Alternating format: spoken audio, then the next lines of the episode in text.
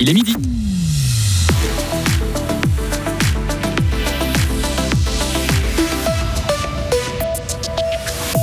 Le préfet de la Glane annonce sa démission, une élection prévue cet automne. Braquage de la banque d'Atalance, un des assaillants repasse aujourd'hui devant les juges et des rues renommées pour rendre hommage à des femmes marquantes.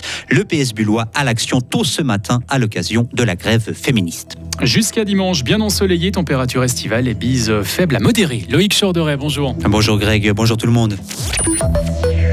Le préfet de la Glane annonce sa démission. Oui, on vient de l'apprendre. Willy Chorderet a fait part de son départ en fin de matinée devant les médias.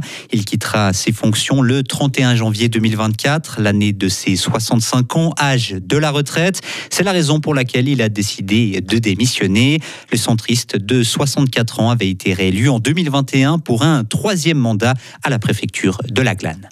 Un guichet euh, BCF braqué, un client et une employée euh, pris en otage. L'attaque remonte au début de l'année 2020 euh, à Atalance. Les deux hommes avaient été arrêtés quelques jours plus tard, mais l'un des assaillants repasse en ce moment devant les juges. Un procès en appel qui se tient au tribunal cantonal. Hugo Savary, cet homme conteste la peine.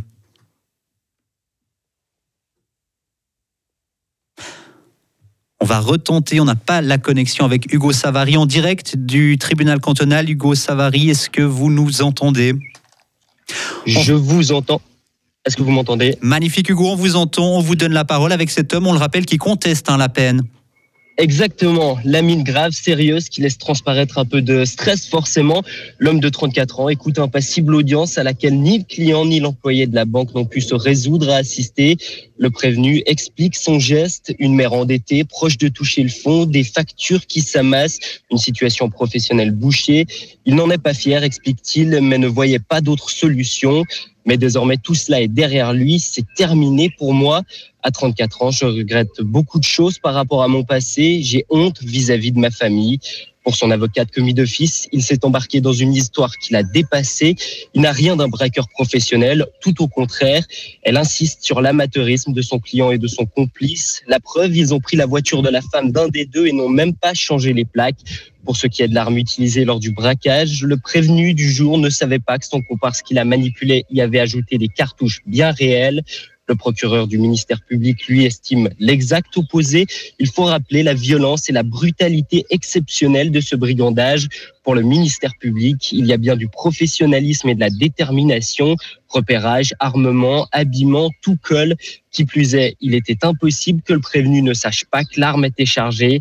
La peine de 5 ans et demi de prison et de 15 mois de conditionnel est donc parfaitement justifiée. Merci beaucoup Hugo. Justice toujours avec cette peine de prison à vie confirmée hier par le tribunal cantonal. Seule une peine de prison à vie est à la hauteur de la gravité de ces actes. Ces mots ont été prononcés justement hier par les juges qui ont confirmé l'assassinat dans l'affaire de l'infanticide de Voidance. La jeune femme de 28 ans, elle, avait fait appel pour clamer son innocence. Cette peine de prison à vie, c'est la peine la plus lourde que prévoit le système pénal. Elle est rare en Suisse. Actuellement, dans le canton de Fribourg, deux personnes purgent une telle peine. Deux autres situations n'ont pas encore épuisé toutes les voies de recours. Il s'agit du double assassinat de Soran, c'est celui justement de la fillette de deux ans et demi. L'accusé a d'ailleurs annoncé qu'elle ira jusqu'au tribunal fédéral. Et si la perpétuité est confirmée, a-t-elle une chance de retrouver la liberté un jour? Écoutez la réponse de Xavier Orsini, le chef du service d'exécution des sanctions pénales.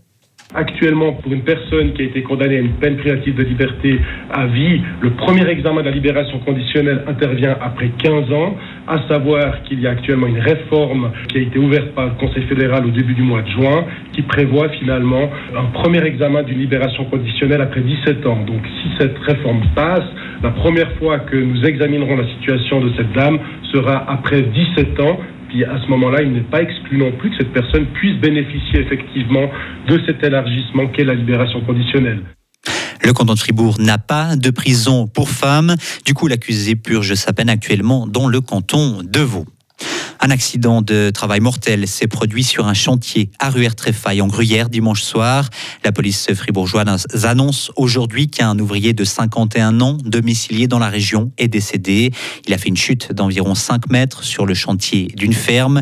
Grièvement blessé, l'homme est décédé lundi à l'hôpital. Une enquête est en cours.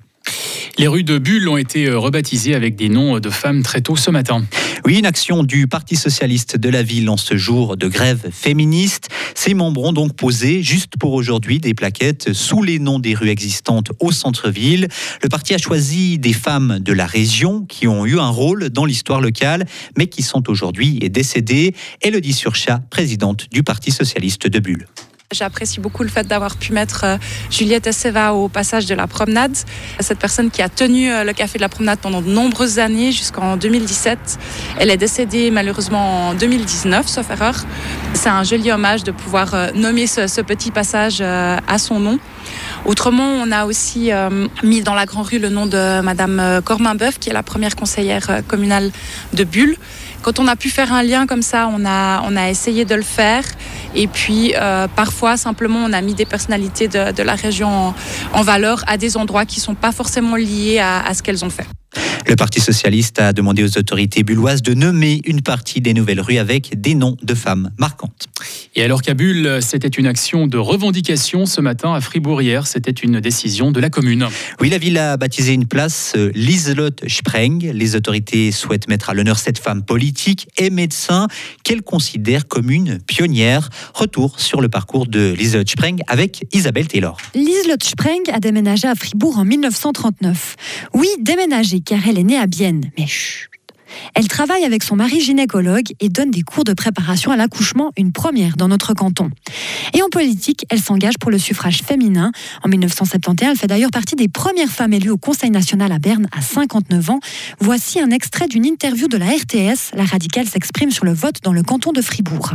Et là, il y a peut-être un autre point de vue, c'est que la femme paysanne est plus proche de, du travail du mari et que le mhm. mari paysan se rend compte que sans la femme, il ne peut absolument rien faire. Et ça a été, c'est une idée qu'il n'avait pas, dont il est devenu conscient. Et je crois que c'était très important pour l'introduction du suffrage féminin. C'est que l'homme paysan se rende compte de l'influence de la femme. Liselotte Spreng est décédée en 1992 à Villars-sur-Glane. Ses descendants habitent toujours notre canton et ont d'ailleurs participé à l'inauguration hier. La ville de Fribourg déclare qu'elle veut augmenter la part de personnalités féminines dans les noms de rues. Démontrer qu'on peut être à la fois chef d'entreprise, formatrice, créatrice de podcast et mère de famille. C'est de cette manière que Mélina Neuhaus apporte sa pierre à l'édifice de la lutte pour l'égalité des sexes. Il y a 12 ans, la fribourgeoise d'origine cofondait sa première agence de relations publiques avec un ami d'enfance. En janvier dernier, nouveau virage à presque 40 ans avec la création d'une nouvelle entreprise de communication, Maneki. Et désormais, Mélina Neuhaus est seule aux commandes. L'entrepreneuriat chez elle, c'est presque inné. Finalement, j'ai pas vraiment suivi de modèle, j'ai suivi ma, ma, propre voie. Et heureusement que ça change et qu'aujourd'hui on a euh, commence à émerger des, jolis modèles de femmes avec des beaux succès qui sont inspirantes et qui j'espère vont inspirer les jeunes filles d'aujourd'hui. Vous êtes aussi maman, hein. on a envie de vous demander, euh, les journées de Mélina Neuhaus, c'est quoi? C'est 25 heures euh, sur 24 Non, alors heureusement pas. Alors il y a eu une époque où oui, vraiment j'ai travaillé comme une folle parce que je savais pas mettre de limites, ce qui peut être très dangereux, hein. donc attention à ça.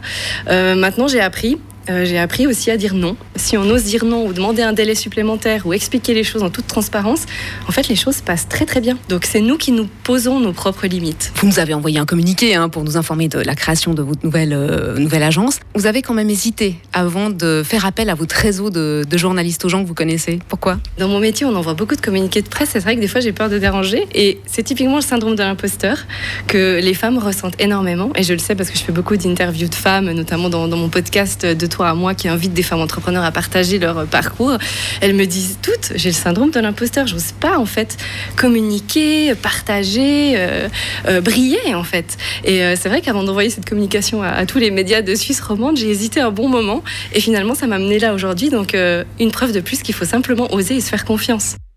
Et dans une demi-heure, nous ferons encore plus ample connaissance avec Mélina Neuhaus. Elle nous parlera notamment de son parcours et de ce que lui inspire la journée de grève des femmes. Retrouvez toute l'info sur frappe et frappe.ch.